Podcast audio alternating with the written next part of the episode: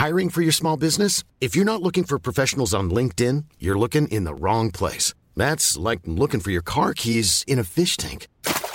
LinkedIn helps you hire professionals you can't find anywhere else, even those who aren't actively searching for a new job but might be open to the perfect role. In a given month, over 70% of LinkedIn users don't even visit other leading job sites. So start looking in the right place. With LinkedIn, you can hire professionals like a professional. Post your free job on linkedin.com slash people today.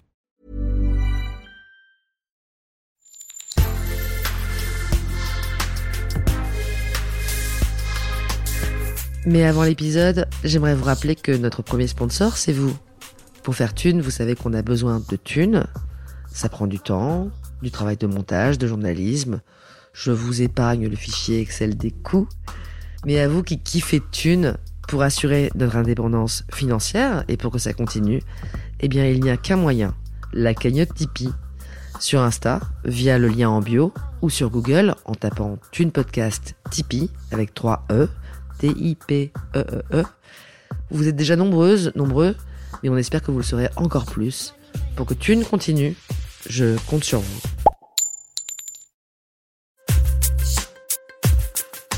Thune, le premier podcast intime sur l'argent. J'ai longtemps entendu mon père qui me disait euh, qu'il s'était fixé 32 ans comme âge un peu euh, pour réussir. J'avais toujours ce truc qui me trottait en tête, qui me trottait en tête, qui me trottait en tête. Je me disais putain, si j'y arrive pas à 32 ans, ça va être chaud.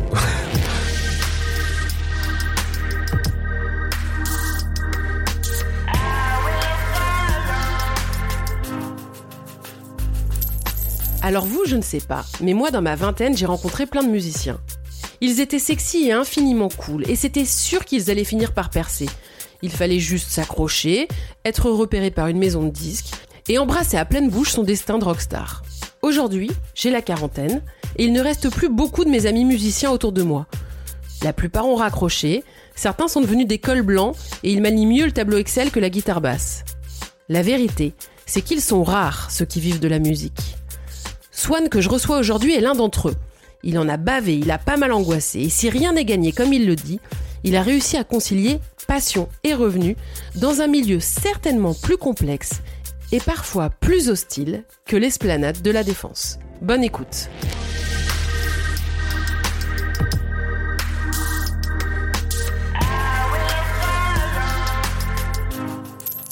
Bonjour Swan, merci d'avoir accepté de témoigner au podcast Thune. Swan, tu as 43 ans, bientôt 44. Tu vis en petite couronne parisienne, tu es musicien et tu es finalement, et je dis bien finalement, OK pour parler d'argent. C'était pas gagné, t'étais pas du tout chaud au début. Non, c'est juste sujet délicat. Euh, je parle pas souvent d'argent. Je sais pas si c'est une histoire d'éducation ou quoi, mais c'est pas mon sujet principal. Ça te met mal à l'aise un peu. Hmm, Ça dépend avec qui. Bah, avec plein de gens qui vont t'écouter, en l'occurrence. Euh, là, non, ça va. J'en parle pas avec les amis. D'accord. D'ailleurs, Swan, euh, c'est un pseudo, hein, je préfère le dire. T'as Mhm. pas voulu donner ton vrai prénom, pourquoi? Déjà par rapport au milieu dans lequel j'évolue, et aussi euh, tellement déçu des gens, des amis, qui ne sont certainement plus des amis d'ailleurs, mais euh, les jalousies, de beaucoup de choses en fait, qui font que voilà. euh, euh, mais je pense qu'on aura tout le temps de, de développer là-dessus. Comment est-ce que tu pourrais euh, qualifier ton rapport à l'argent? On va dire qu'il a toujours été plutôt compliqué. Je fais de la musique depuis très très très longtemps. J'ai pas eu beaucoup d'argent pendant une grosse grosse partie de ma vie. Je vivais avec très peu. Mais c'était pas grave. euh, pendant que les autres faisaient la teuf, euh, claquaient leur thune dans, dans X choses. euh, moi je travaillais chez moi. euh, mais voilà, en attendant, euh, ça a payé, donc j'en suis très content. Et oui, je pense que c'est une, c'est une, c'est certainement une des, une des choses dont je suis le plus fier. Il y avait de l'argent dans ta famille? J'ai jamais trop su. non, non, je pense que non, non, je pense que pas tant que ça. J'ai grandi euh, dans, dans le sud de la France, Oh, le sud, pas vraiment le sud-sud, mais pas loin de la mer en tout cas. Voilà, c'était très chouette. Jusqu'à mes 17 ans, avec un parcours scolaire euh, compliqué. Euh, voilà, pas un grand fan de l'école. J'ai tout commencé à faire en double, la quatrième, la troisième, là, en seconde j'ai arrêté. Je suis parti à Paris pour faire de la musique. J'ai juste été à la mission locale et je me suis fait payer, euh, je me suis fait financer une école de musique et j'ai dit que je partais. Moi, c'était une année de transition. Je quittais ma ville natale, je découvrais Paris, mais euh, mais musicalement parlant, hmm, c'était c'était pas l'école de mes rêves. Je pars direct après à Bordeaux pour a priori une année. Donc une espèce d'école un peu équivalente, ils appelaient ça un peu école des, des musiques actuelles. J'ai adoré. Déjà j'aimais bien la ville.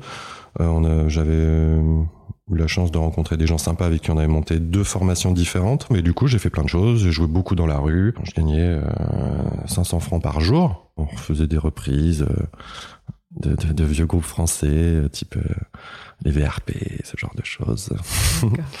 Ça c'était drôle. Mais c'était cool parce que je, 500 francs par jour à l'époque c'était pas mal. Hein.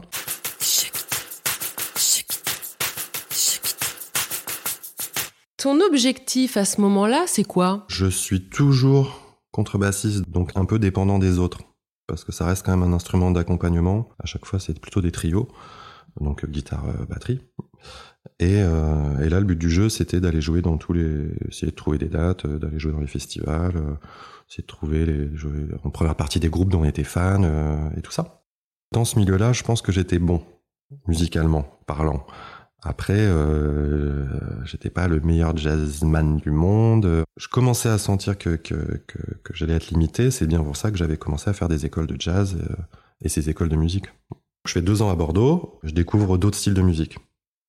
Mais vraiment musique électronique, pour le coup. euh, mais je pense à des choses euh, assez brutales. euh, Par exemple, un truc qu'on appelait le, le breakcore, qui est, c'est comme de la jungle, mais avec des samples de, de, de rock, de rock industriel, de rock metal, où on s'amuse à sampler du, du Pantera, du Sepultura, avec de la jungle, ce genre de truc. Et donc là, j'ai commencé à acheter du matériel aussi, bah, des sampleurs, et il s'avère que c'est une musique qui marche très bien tout seul. J'avais pas besoin des autres. Donc ça a commencé vraiment comme ça. Donc là, je savais que je partais euh, dans un tunnel, un gouffre. Ouais. Euh, et voilà, ça n'a pas manqué. Apprendre, expérimenter, comprendre euh, comment euh, fonctionnent les machines, ça, ça prend du temps. C'est pas un truc qui se fait en six mois. C'est, faut chercher, faut, faut se donner les moyens, faut et on va y venir petit à petit. Mais mais ça coûtait un bras déjà les machines quoi. Moi, mon premier sampler, c'était 7000 francs quand même. Quand t'es étudiant, euh, 7000 francs, c'est un, c'est un bon billet, quoi. Évidemment que mes parents m'ont certainement aidé un moment, mais, euh, mais je suis pas sûr. Ils m'avaient déjà payé la contrebasse, qui était déjà bien. Mais justement, je, je mettais un peu de côté. euh, je dépensais pas trop, en vrai. euh. Des fois, je me les faisais avancer une partie, puis je remboursais l'autre partie. euh. Il y avait des petits deals comme ça qui se faisaient. Tu te dis déjà, tiens, ce que j'aime, ce qui me fait vraiment frémir, euh, c'est clairement pas mainstream. Euh, Ah non, mais je le sais. Ça, ça va pas être facile, quoi. Mais je le sais. Mais, Ouais. mais je me voyais euh, mort à 30 ans. Pourquoi? Mais parce que je. Pour moi, 30 ans, c'était déjà. Si j'arrivais déjà à arriver jusqu'à 30 ans, c'était déjà bien, en vrai. Quand t'es fan de, d'artistes et que à 16 ans, tu joues avec eux et que les mecs, euh, t'es dans les loges avec eux et que ça, ça se drogue dans tous les sens, que j'aurais eu 15 milliards de fois l'occasion de prendre des trucs à cette époque-là, je l'ai pas fait.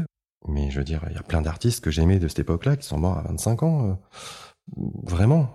À quel moment tu reviens à Paris? Bah, après les deux ans de, de- d'école à Bordeaux. Peut-être 2001, 2002, un truc comme ça. On va parler donc de toute cette vingtaine hein, qui est un petit peu l'âge de la construction. Qu'est-ce que tu fais? Comment tu vis? Qu'est-ce que tu développes? Euh, Raconte-nous un peu et côté thune, comment ça se passe? Je commence à avoir un rejet de l'instrument déjà de la contrebasse. C'est une galère en fait, c'est chiant à déplacer, euh, faut se déplacer contrebasse, ampli, machin. Je me rends compte qu'avec euh, des ordinateurs et quelques machines, on peut commencer à faire euh, vraiment vraiment du son super intéressant, super bruyant, euh, super complexe en vrai. Donc je commence à, vraiment me lancer là-dedans. Évidemment, la question des thunes commence à, se poser. Donc là, mes parents ils commencent à me dire, bah oui, T'as plus, t'as plus 15 ans, t'as plus 16 ans, t'as plus 17, t'en as peut-être 23, 24, il va falloir quand même euh, que ça bouge un peu.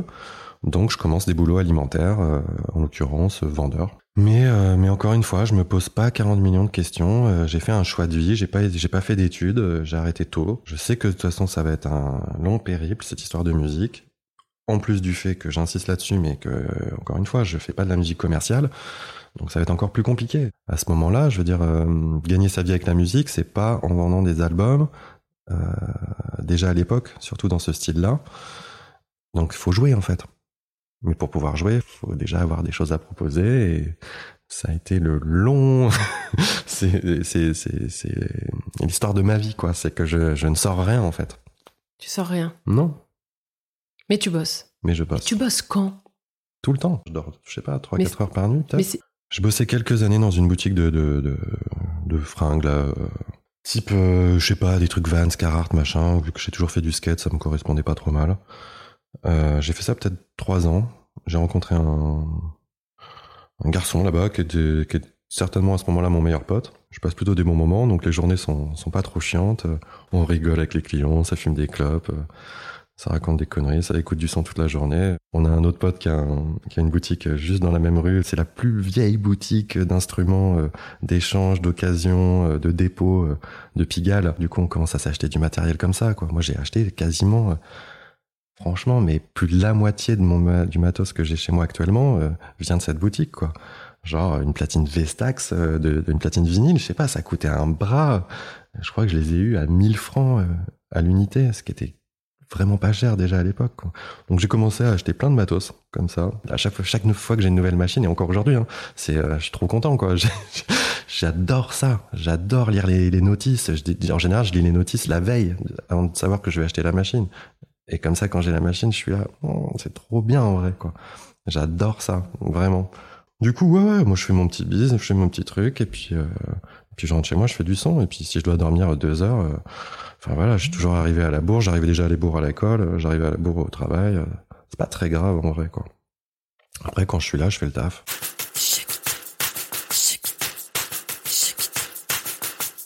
J'ai plutôt envie d'essayer de trouver un, un boulot alimentaire encore, mais, euh, mais plus en rapport avec la musique. Et je suis passé devant une boutique euh, rue Montorgueil un jour, et euh, c'était des disquaires euh, qui vendaient des DVD, pas mal de trucs comme ça. Et là, il y avait un mec euh, avec euh, je me suis dit, tiens, ils ont l'air plutôt cool. Et donc, j'ai laissé un CV, et là, on m'a rappelé, et on cherchait un responsable de, pour une boutique qui allait être ouverte dans le 15e. Et j'ai dû faire ça pendant six ans. Et, là, ça a été un moment clé de ma vie, en fait. Bizarrement. Parce que déjà, j'avais un vrai statut. J'étais responsable d'un magasin. Donc, aux yeux des gens, aux yeux de ma famille, aux yeux de tout le monde, euh, ben, j'avais des responsabilités, un vrai salaire. De combien? Je vais gagner, euh, pas 1500 balles peut-être. Voilà, plus euh, il y avait des petites primes. euh, je pense que le patron était quand même plutôt content de moi. Et encore une fois, je dormais pas, donc j'arrivais évidemment en retard.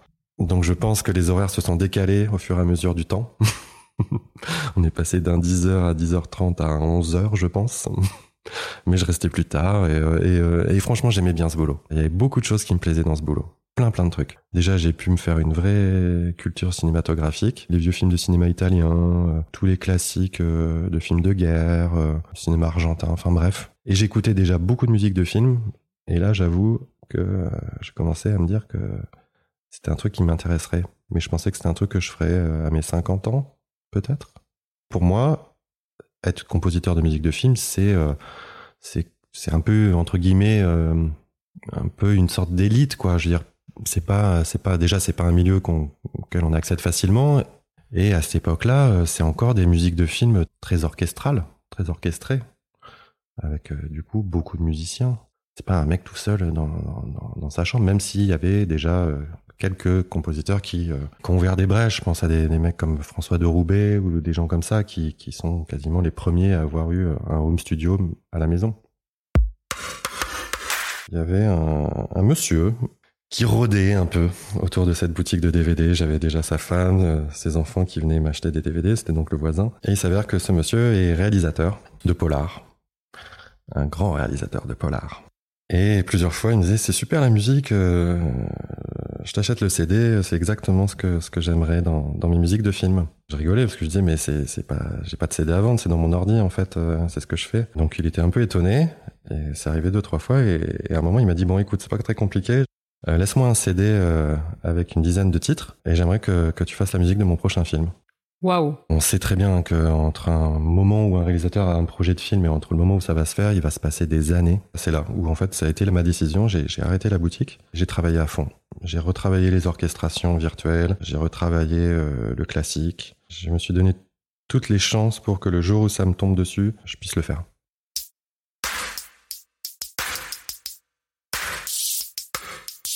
Là, tu travailles euh, grâce au chômage. Et là, à ce moment-là, ouais, ouais, je profite un peu du chômage.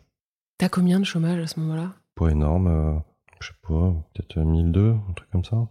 Et t'arrives à payer ton loyer à Paris, à manger? Euh, J'ai eu des retards, des fois j'avais six mois de retard. Euh, j'avais un peu aussi la pression euh, bah, des parents parce que parce qu'ils commençaient à s'inquiéter quoi. Arrivé à quasiment 30 ans et ou 30, 30, 31 et il y a toujours un peu en galère de, de, de thunes, ça peut, ça, je, je puisse comprendre que ça fasse un peu peur. Donc, donc je leur disais pas tout. je faisais mon truc et puis, euh, et puis voilà. Toi, ça te stresse? Ouais, surtout que j'ai longtemps entendu mon père qui me disait euh, qu'il s'était fixé 32 ans comme âge un peu euh, pour réussir. Et j'avais toujours ce truc qui me trottait en tête, qui me trottait en tête, qui me trottait en tête. Je me disais, putain, si j'y arrive pas à 32 ans, euh, ça va être chaud. Est-ce que des fois, t'as complètement flippé en disant, euh, oh là là, mon Dieu, euh, je suis un gros loser, euh, je vais avoir une vie de loser, je vais jamais gagner de fric. Mais évidemment. Et puis, il y a tout un entourage qui te le rappelle. Hein. C'est dur, ça. Bien sûr que c'est dur. Et par rapport aux potes, parce que la trentaine, c'est quand même le moment où les gens commencent à s'installer, euh, éventuellement faire des enfants, Mhm. acheter une maison, euh, Mhm. investir. Mhm. Euh, Est-ce que c'est compliqué, du coup, euh, ça? C'est- horrible même. C'est affreux. Donc, euh, donc oui, oui, euh, ça a été plein de remises en question. Enfin, je veux dire, euh, je jongle avec mes émotions en permanence et encore aujourd'hui. Pour moi, il y a rien qui est acquis. Donc, euh, le seul truc qui fait que que je pars pas trop en cacahuète, c'est de savoir que euh, que financièrement, euh, je suis au moins tranquille jusqu'à mes 50 ans. Pourquoi? Bah, parce que je me suis débrouillé pour gagner de l'argent ces dernières années et en mettre de côté et investir et, et faire en sorte que j'ai pas le couteau sous la gorge. Je peux pas être créatif et détendu si euh, je sais que je vais pas pouvoir payer mon, mon loyer à la fin du mois. Et pourtant, c'est ce que tu fais pendant les 15 premières années. Ah ouais, mais j'en ai c'est ta situation pendant les 15 premières années Ah ouais, euh, ai de trop souffert. travail. J'en ai trop souffert. J'en ai énormément souffert. Donc, euh, donc non, non, c'est plus jamais.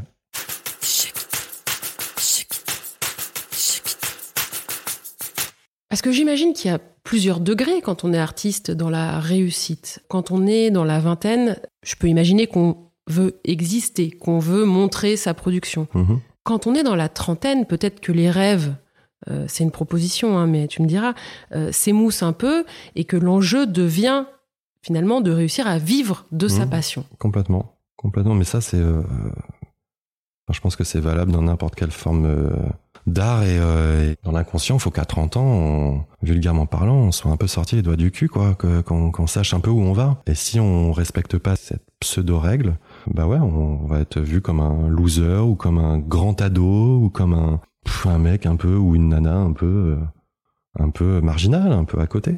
Cette musique de film, finalement, elle, elle va finir par arriver. hein. Tu dis, j'attends, je Mhm. sais que c'est parti pour plusieurs années d'attente, mais finalement, tu l'as fait. Mhm, C'est un réalisateur connu. mhm, Euh, T'as ton nom générique mhm. d'un film connu.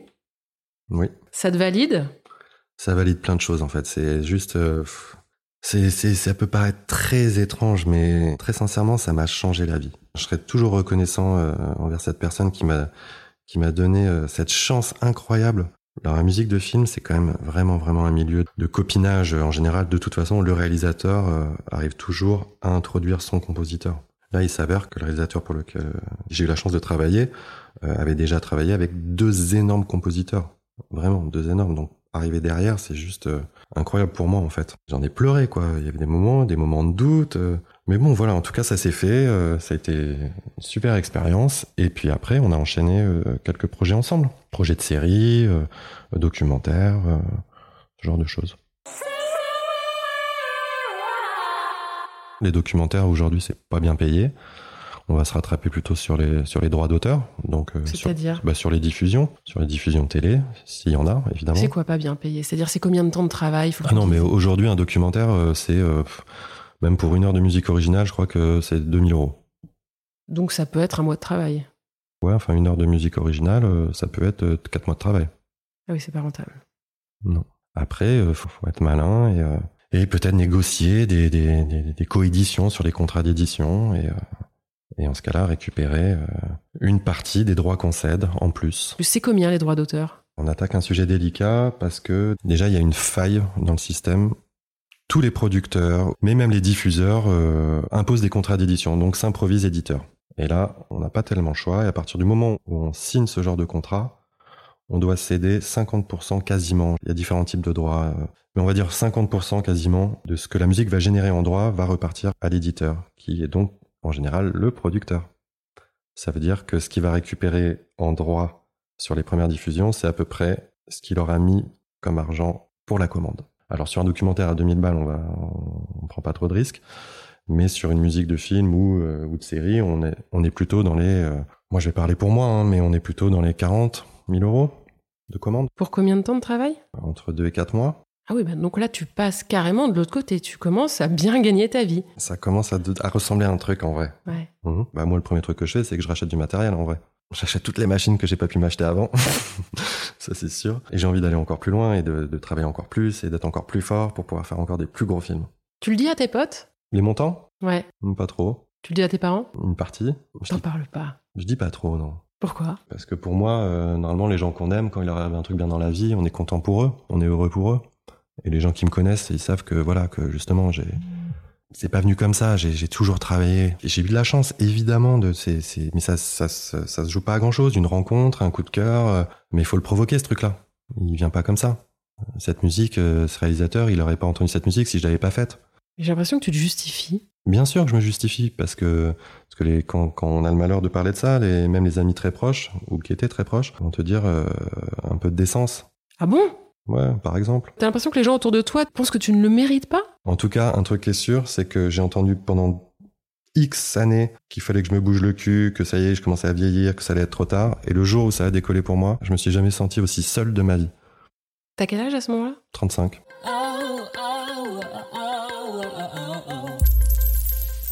Je me retrouve en 2015, fin 2015, à commencer à bosser sur cette musique de film. Ça me prend la moitié, on va dire, euh, les quatre premiers mois, janvier, février, mars, avril de l'année 2015. Mixage au mois de mai. Fin mai, je suis rincé. Quand je dis que je suis rincé, je suis rincé. Donc il me faut euh, deux mois pour m'en remettre. Avec un espèce de blues, parce que je savais pourquoi je me réveillais chaque matin. J'avais une mission à accomplir chaque jour, euh, un thème à développer, euh, une scène euh, à faire. euh. Il y a des scènes, j'en ai, je sais pas moi, j'en ai 24 versions. Et c'est ma première musique de film, donc c'est quand même compliqué. Et il y a des enjeux. Le réalisateur, il prend un risque à ce moment-là. Lui, il faut qu'il faut, aller dans son sens. Là, je, dois mettre mon ego de côté et, absolument lui donner ce que ce qu'il a envie d'entendre. Donc je dors pas, mais je sais qu'il y a un morceau, je l'ai fait en 18 heures parce que euh, il fallait que je le fasse. Donc voilà, je, je, réfléchis pas à ce moment-là, je fais ce qu'il faut faire. Donc après voilà, 2016, je me retrouve euh, la moitié de l'année, bah, je profite un peu, je pars en Californie pour la première fois de ma vie, c'était un de mes rêves. Je suis signé sur une petite maison de disques euh, dans l'Oregon, à Portland. Donc euh, là, je, me paye le luxe d'aller rencontrer ces gens en vrai et de découvrir des endroits que j'ai fantasmés petits. Donc voilà, donc super. Donc 2016, boum. Ensuite, 2017, gros documentaire. Et donc, donc ça me bouffe encore la moitié d'une année. Du coup, je suis rincé, euh, je repars. 2018, énorme série. Enfin, énorme série. Non, non. Pour moi, énorme série parce que j'avais jamais bossé euh, en télé, et que c'est encore une autre, euh, une autre industrie où c'est très dense. il faut énormément de contenu. Donc, donc pareil, je repars sur un truc assez dense et qui me reprend quasiment aussi la moitié d'une année. Et j'ai donc encore rincé. Et après, euh, 2019, euh, là, ça commence à, à s'essouffler un peu. Et puis après, il y a notre ami euh, Covid euh, qui a pointé son nez. Juste avant le Covid, ça marche bien pour toi. Ça marche même plutôt très bien en fait. Euh, c'est hyper aléatoire. Je peux avoir une année à, à 30, une année à 120, une année à 70, une année, enfin c'est et une année à 19 peut-être. C'est pour ça que je garde ce truc en tête où pour moi il faut que je bosse tout le temps en fait. J'ai besoin de bosser tout le temps. Même les week-ends? Tout le temps, ouais, bien sûr. Est-ce que t'arrives à te reposer des fois? Pas trop. Tu bosses tout le temps? En fait, j'ai- toujours fait comme ça, même quand j'en gagnais pas. quand je gagnais pas d'argent, je faisais quand même comme ça. Et, et maintenant que j'ai la chance de gagner ma vie avec la musique, euh, bah ça, ça, ça accentue encore plus ce truc-là où je me dis euh, que j'ai une chance incroyable et, et voilà, la seule différence, c'est que j'essaie de, monnayer tout ce que j'entreprends. Je préfère euh, accepter un truc qui va peut-être pas me motiver de fou pendant une pub qui va peut-être me prendre trois jours, et si elle me permet euh, de faire euh, ce que j'aime, et des choses peut-être plus expérimentales pendant, je sais pas moi, pendant les quatre mois qui vont suivre, évidemment, je le fais. T'es devenu malin, quoi. Dans le, t'es devenu, t'as développé, on va dire, des qualités un peu business en fait. Il y a un vrai, il y a un vrai, oui, business parallèle euh, avec la musique, quoi. Ça, oui, je, ça, je l'ai, bien compris depuis un moment maintenant.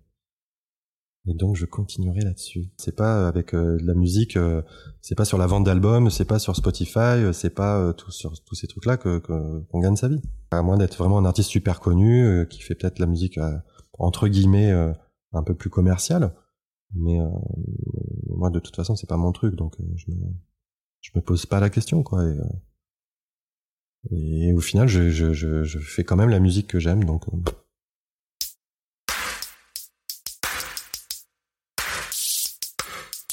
Est-ce que euh, tu vois l'industrie de la musique évoluer? Ça bouge tout le temps. Il n'y a jamais eu autant de musiciens qui veulent faire de la musique à l'image. Je pense qu'on arrive à un moment où il y a énormément, énormément, énormément de contenu et en même temps, les, les montants de commandes et les montants de musique, sur, euh, que ça soit en publicité ou en film ou en série, euh, ont jamais été aussi bas. Donc euh, il y a quelque chose qui est en train de de- d'être un peu faussé, on va dire. T'as toujours pas sorti ton album solo? Non, mais euh, mais je me mets pas de pression. Ça sera un album de niche, encore une fois. Mais euh, mais je sais que je pourrais lui donner deux ou trois vies. Justement, c'est ça qui m'intéresse en fait. Beaucoup d'artistes euh, qui, qui composent de la musique de, de, aujourd'hui sont des, artistes qui sortent des albums dans des, sur des labels et des, dans des productions de niche en fait. Mais cette même musique, bah, elle va atterrir sur un super truc sur Netflix. euh, et là, tout, ça prend tout, tout prend son sens en fait. Plus on avance dans le temps et plus la musique de film, elle est en train de devenir euh, expérimentale. Donc on va chercher euh, là où il y a des artistes euh, un peu bizarres, un peu euh, qui ont un univers un peu un peu un peu dark peut-être, je sais pas. Je me suis rendu compte qu'il y avait des failles dans le système. Alors c'est pas des failles au sens faille, mais que peut-être qu'une musique que je vais faire sur un album qui va toucher 10 personnes, bah, cette même musique peut atterrir sur sur une série et me générer énormément de droits. Malin. Donc finalement, t'es au bon endroit au bon moment. Contre toute attente. En tout cas, euh, voilà, j'ai ce truc qui fait que je suis beaucoup moins stressé qu'avant parce que justement, j'ai vraiment beaucoup beaucoup travaillé et je, sais que maintenant, je, suis capable de, j'ai plus confiance en fait euh, et je, sais que je peux faire des choses pour des grosses grosses productions. Si, demain, je sais pas moi, on me propose un énorme film, euh, j'accepte volontiers. On va parler de ta situation actuelle. Avec qui est-ce que tu vis, où est-ce que tu habites et dans quel type de logement? Alors, je vis dans, dans la région parisienne, plutôt dans le nord, avec une fille superbe, euh, qui suis depuis plus de 12 ans maintenant. On a la chance d'avoir un appartement plutôt, plutôt cool, avec une partie euh, dédiée aussi un peu euh, à ma profession. Donc, donc j'ai mon espace pour créer, où je peux évidemment travailler quand je veux, matin, midi, soir. C'est un appartement qu'on a acheté au moment du Covid, juste avant le Covid. Donc, j'ai pu emprunter. Tu l'as payé combien? Dans les 320, T'avais mis combien de côté? Au moment de l'achat, peut-être dans les 100 000. Bah, après, j'en ai mis 50 hein, pour l'apport. Et c'est un appartement qui vaut combien aujourd'hui? Aujourd'hui, je sais pas, peut-être dans les 400, Donc un 3 pièces, 4. 4. Bien Hmm. Emprunt, non mais c'est pas évident d'emprunter quand t'es musicien. Ah, mais c'est, et puis euh, je crois que c'est encore moins évident aujourd'hui, là. Bah, c'est carrément impossible aujourd'hui, ouais. Mais euh, non, mais encore une fois, euh, bonne étoile. euh, moi, j'étais pas du tout parti pour acheter, hein, très sincèrement. C'est pas du tout quelque chose qui me. Surtout que j'ai toujours eu ce truc au fond de moi où je me suis toujours dit, euh, ça c'est certainement le plus grand regret de ma vie, de ne pas être parti vivre à l'étranger. Euh, Aux États-Unis? Non, j'aurais plutôt misé sur des villes comme Berlin. Peut-être pas très original pour un musicien, mais il s'avère que, que encore actuellement, euh, c'est là-bas que je, je- j'y trouve mon compte, quoi, que, que je découvre euh, Beaucoup de choses. euh, les plus gros festivals sont, sont là-bas. En tout cas, pour toute la partie musique qui m'intéresse, c'est, on va pas se mentir que c'est là-bas que ça se passe. Qu'est-ce qui t'empêche d'aller vivre à Berlin? C'est simplement que Berlin est devenu très cher. Euh, c'est plus comme avant. Mais non, mais après les projets de vie, ma compagne travaille euh, plutôt bien ici. Mais encore une fois, euh, rien n'est fermé. hein. Mais voilà, j'étais en tout cas à ce moment-là, j'étais pas du tout dans l'optique d'acheter. Et, euh, il s'avère que l'appartement dans lequel on était a été mis en vente. Et à 470 000 euros le, le 50 mètres carrés, j'avoue, euh, ça m'a pas fait rêver. Donc j'ai cherché, j'ai pas trouvé de choses qui me plaisaient dans Paris. J'ai commencé à réfléchir et, et chercher un peu dans les extérieurs. Et euh, voilà, et, euh, et en effet, un, un bon coup de cœur sur, sur un appart et, euh, et on s'est lancé. Et c'est sans regret, vraiment. Aujourd'hui, tu penses appartenir à quelle catégorie socio-professionnelle? Je me rends compte en fait que j'ai une chance incroyable, vraiment, vraiment une chance incroyable de, de, de gagner ma vie en faisant ce que j'aime le plus. Du coup, euh, je pense que je fais, surtout partie d'une catégorie de, de j'ai presque envie de dire de chanceux parce que je sais que c'est pas donné à tout le monde et, j'aimerais vraiment que les gens puissent gagner de l'argent en faisant ce qu'ils aiment quoi. Ça serait euh, même ça serait dans la logique des choses en fait. Euh, je le souhaite vraiment je le souhaite à tout le monde pour le coup. C'est un luxe ça, devrait pas honnêtement. Parce que la vie elle est pas si si, la vie est plutôt courte elle est pas si longue quoi. Et je me revois dans ces boutiques là de DVD de trucs de machin euh, à tourner en rond et à me dire putain mais est-ce qu'un jour je vais y arriver? Est-ce qu'un jour je vais y arriver? Est-ce qu'un jour enfin je vais y arriver?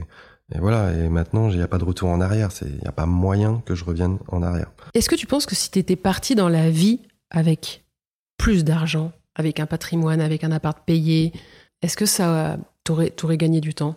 Certainement. J'aurais certainement pu euh, à la rigueur avoir du matériel euh, choses euh, qui m'auraient fait gagner du temps avant peut-être. J'en connais hein, des gens hein, qui sont blindés euh, qui ont tout pour réussir euh, et au final euh, il se passe rien dans leur vie quoi. C'est le néant. Donc euh, non moi ça me fait pas rêver. Je préfère euh, j'ai toujours préféré euh, les gens qui galèrent un peu et qui arrivent à s'en sortir. Et puis il y a une sorte de, satisfaction de fierté euh, euh, on sait qu'on l'a pas volé quoi que c'est Est-ce que tu as vu des gens euh, qui avaient pas spécialement de talent mais qui cartonnaient Il y en a quand même beaucoup, beaucoup entre ceux qui achètent des vues euh, pour euh, faire croire euh, qu'ils ont 65 millions de followers. Enfin, on en est là, quoi. On va pas se mentir, on en est là aujourd'hui. Il y a des sortes de combines dans la musique pour faire croire qu'on est Ça fait un plus moment. célèbre que Mais ce qu'on oui, est. mais ça fait un moment déjà. Pour quelqu'un qui les connaît pas, qui va tomber sur leur page Insta ou sur leur truc, c'est encore une fois, c'est trop facile de faire illusion. D'accord, il y a pas mal de gens qui gonflent Mais artificiellement. évidemment, euh. mais euh, mais bien sûr.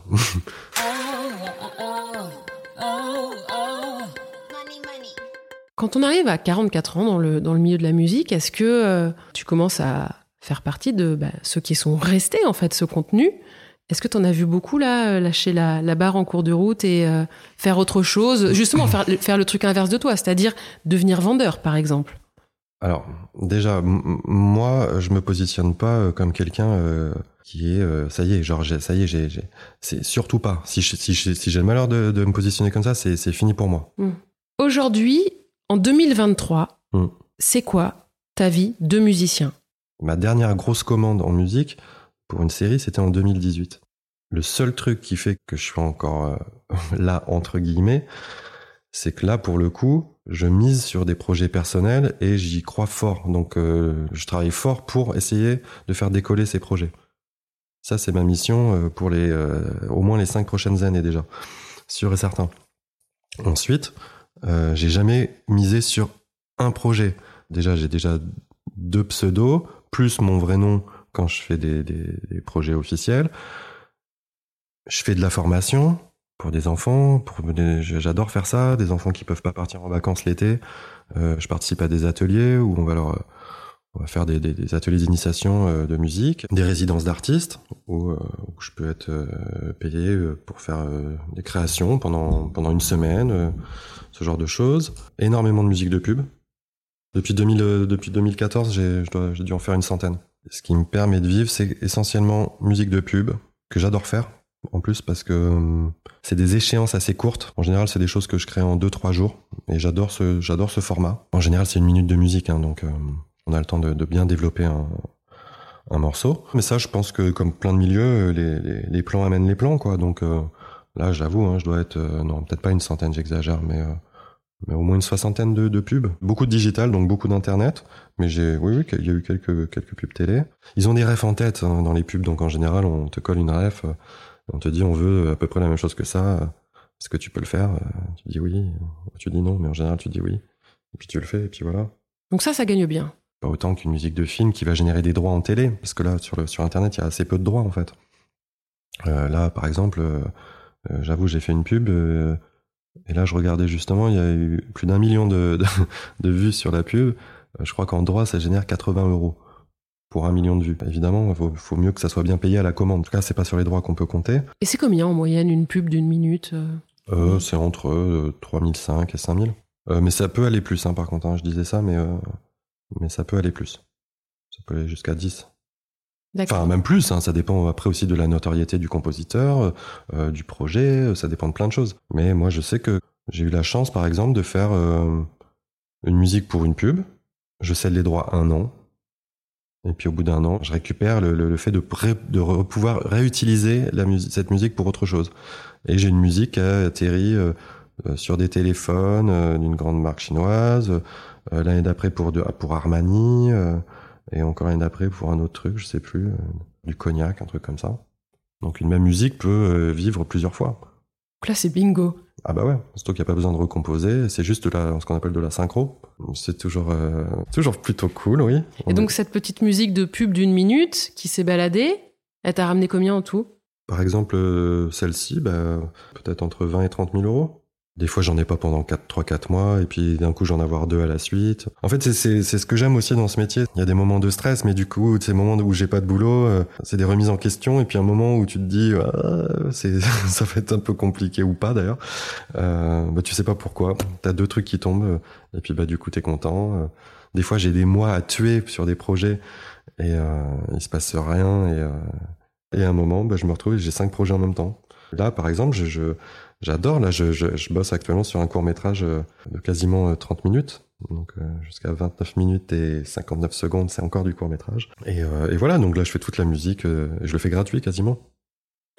Oui, il y, a une, il y a une partie des, des choses que tu fais, que tu mais, fais mais, par. Mais, mais par carrément, parce que c'est pas dans les, c'est pas forcément dans les projets payés que j'y trouve ma ma part artistique. Mais j'aime bien ça, en fait, quand, quand je rentre chez moi, après une journée comme ça, je, je me sens assez rempli en fait. J'ai l'impression d'avoir fait un truc bien. et euh, C'est quoi ton statut? Indépendant, euh, comme une profession libérale. D'accord. Et tu te fais payer euh, également en droit d'auteur? Mes deux ressources de revenus sont juste les commandes et les droits d'auteur. Je cotise pas pour Pôle emploi, j'ai pas le droit euh, au chômage et je cotise pas euh, pour l'intermittence et tout ça. Donc, donc comme un indépendant quoi. T'es sans filet? Sans filet. Tu mets de l'argent de côté? Mmh, J'essaie, ouais. Comment est-ce que tu te considères aujourd'hui comme un artiste, comme un artisan, comme un prestataire? Moi, un petit mélange de tout ça. Juste content de faire de la musique, moi. Le reste, euh, je m'en fous un peu en vrai. Hein. Je regarde pas trop les infos, j'avoue. Hein. Juste le minimum syndical pour être un peu au courant, mais, euh, ça m'effraie tout ça. ça... Je, suis une, éponge en fait, donc euh, si je commence à, à faire un peu trop attention à certains trucs j'ai une fâcheuse tendance à sombrer. Aujourd'hui, tu gagnes combien par an? On va dire une moyenne à 50 peut-être? T'as une visibilité à combien aujourd'hui sur ton, sur ton travail? À deux mois, trois mois, six mois? Il y a un truc qui est un peu vicieux. Quand on fait une musique en général, on est payé à la commande. Donc on est payé un certain montant sur le moment. Mmh. Ce qu'on appelle la commande. Sachant que beaucoup de boîtes de prod mettent un peu de temps à payer, mais on est à peu près payé dans les, dans les quelques mois qui vont précéder la, la livraison du, de, de, la musique. Ensuite, euh, les droits, c'est toujours un an de décalage après la sortie. Et si en plus il y a des diffusions à l'étranger, c'est deux ans. Donc du coup, euh, tout est un peu décalé. J'ai une espèce de, de, de, roulement comme ça qui se fait. Donc du coup, euh, entre ce qui est amené à tomber, euh, plus euh, ce que moi j'arrive un petit peu à mettre de côté, j'ai une espèce de sécurité qui fait que euh, que oui, oui, oui c'est sûr que je garde pas mes tickets de, de CB, je fais pas mes comptes à la fin du mois, ça c'est certain. Est-ce que vous parlez de vos plans boulot avec euh, les autres musiciens? Non, non, non, non, bah non, ça se fait pas. Chacun garde ses plans? Mmh. Il n'y a pas de partage de plans? Non. Non. Pas entre musiciens en tout cas. Enfin, moi je l'ai fait. Hein. moi j'ai filé des plans, j'ai jamais rien eu en retour. Donc t'as arrêté. J'ai arrêté. Et encore une fois, il y a plein de gens opportunistes. Je suis plutôt, plutôt sympa en vrai. Mais je suis devenu un, vrai serpent quoi. Euh, trop déçu déjà pour des raisons euh, d'amitié. J'ai pas aimé le, les réactions des gens déjà par rapport au fait que je réussisse à un moment. Euh, ça a été vraiment vraiment quelque chose de, de, super pénible. Mais des gens qui me connaissent depuis que je suis tout petit, qui sont toujours dit musicien c'est pas un métier. je gagne quand même largement plus qu'aujourd'hui. J'ai jamais eu un bravo, jamais eu un on est content pour toi, on est fier de toi. Jamais, jamais, jamais. Il y a une forme de revanche pour toi aujourd'hui Évidemment, évidemment. Et après, tous les autres euh, bah, qui arrivent pas, ils ont une espèce d'aigreur qui font que la réussite de l'un euh, les ramène à leur échec. Donc euh, ça a encore plus accentué le fait que j'étais déjà quelqu'un d'assez solitaire. Donc maintenant, moi, j'ai, en vrai, c'est, ça peut paraître très, très, très, très, très prétentieux, mais, mais je compte vraiment sur personne. J'imagine que quand on est musicien, comme pour beaucoup d'artistes d'ailleurs, c'est pas évident de vieillir. Il y a toujours une prime à la jeunesse à la nouveauté. Est-ce que tu as peur, des fois, de devenir trop vieux? Trop vieux pour être au courant de certaines euh, tendances musicales, non, euh, non, franchement non. non. non? franchement non, non, parce que vraiment j'aime tellement ça que je me, c'est un plaisir en fait de me tenir au courant. J'adore ça. Je fais, mais je fais ça de, dès que j'ai un œil ouvert en vrai. Est-ce que euh, l'arrivée de l'intelligence artificielle t'inquiète dans la musique? Alors, euh, ça c'est le grand, grand, grand sujet. Euh, ça fait déjà un petit paquet d'années que c'est sur la table. Oui et non. En fait, je sais que tout le monde est hyper, hyper paniqué avec ce truc. Il y a plein de choses qui sont pour moi hyper intéressantes. Par exemple, il y a quelques outils de création qui peuvent être vraiment, vraiment, vraiment cool. Genre des choses qui vont générer des, sons de percussion à l'infini des kicks de batterie, des, des clairs, ce genre de choses. Après, un outil intéressant avec l'intelligence artificielle, je pense que c'est les algorithmes de, recherche. Par exemple, euh, il y a un métier qui est, en train de se développer énormément, c'est ce qu'on appelle music supervisor. Donc, euh, c'est des gens qui vont euh, auront pour mission en fait de trouver le morceau parfait pour tel ou tel pub, et souvent avec des échéances assez courtes. Donc, c'est certain que si ces gens ont un, ont accès à, je sais pas moi, un contenu euh, de plusieurs millions de morceaux, euh, les algorithmes d'intelligence artificielle vont pouvoir déjà faire un espèce de, premier euh, nettoyage dans un énorme contenu. Ça, je trouve ça vraiment charmé. Pour toi, les musiciens qui s'en sortiront demain, ils doivent avoir quoi comme qualité? En fait, maintenant, on nous demande plein de choses. Il faut être à la fois musicien, compositeur, savoir gérer des prestations techniques, donc le mixage, et souvent, et encore une fois en publicité aussi, il faut que ça arrive quasiment jusqu'au mastering.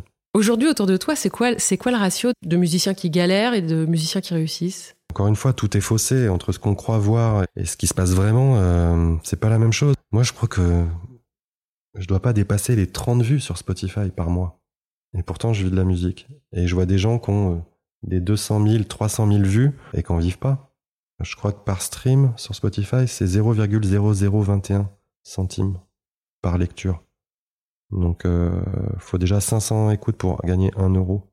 C'est cool d'avoir euh, des milliers de machins, des trucs, mais on sait très bien que c'est pas là-dessus que les gens gagnent de l'argent. Donc, euh, moi, je préfère avoir mes petites 30 vues par mois. Mais à côté de ça, faire des musiques de librairie, de type investigation, qui vont être utilisées sur, sur des contenus à la, à la télé. Ça me générer plein de droits à chaque répartition SACEM. La SACEM, c'est quatre répartitions par an euh, répartis donc vraiment sur l'année. Euh, et à chaque fois, bah, c'est un peu la, un peu la surprise. Alors évidemment, quand on a fait un projet euh, qui va être, euh, qui va sortir sur Canal et tout ça, on sait qu'il va y avoir des, des droits sur les, sur les diffusions. Après, on n'est pas, on n'est pas forcément au courant des diffusions qu'il va y avoir à l'étranger.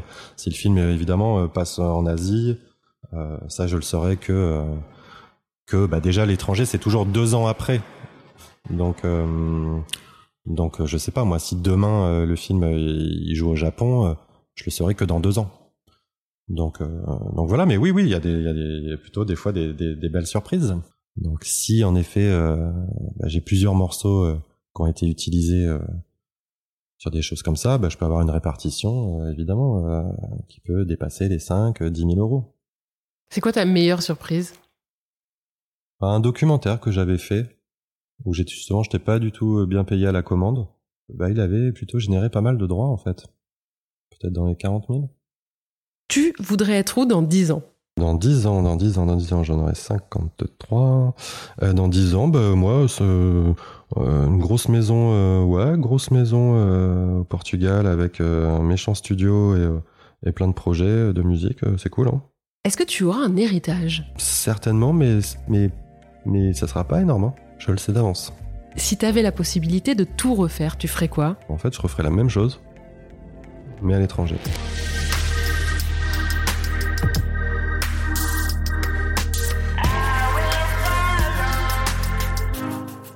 C'était un épisode de Thune, un podcast de Laurence Velli et Anna Borel. Cet épisode a été réalisé par Laurence Velli et monté par Bastien Bironneau. Si vous aimez Thune, vous pouvez nous soutenir. Le plus simple, c'est des étoiles et des commentaires. Déjà, ça nous fait plaisir et en plus, ça booste l'algorithme. Pour nous contacter, vous pouvez passer par notre compte Instagram ou bien nous envoyer un mail à thunepodcast@gmail.com. Nous avons aussi lancé une cagnotte Tipeee parce que donner un peu de thune à thune, ça fait sens et que ça nous aide à continuer. Elle se trouve dans la bio de notre compte Instagram. Merci et à très bientôt.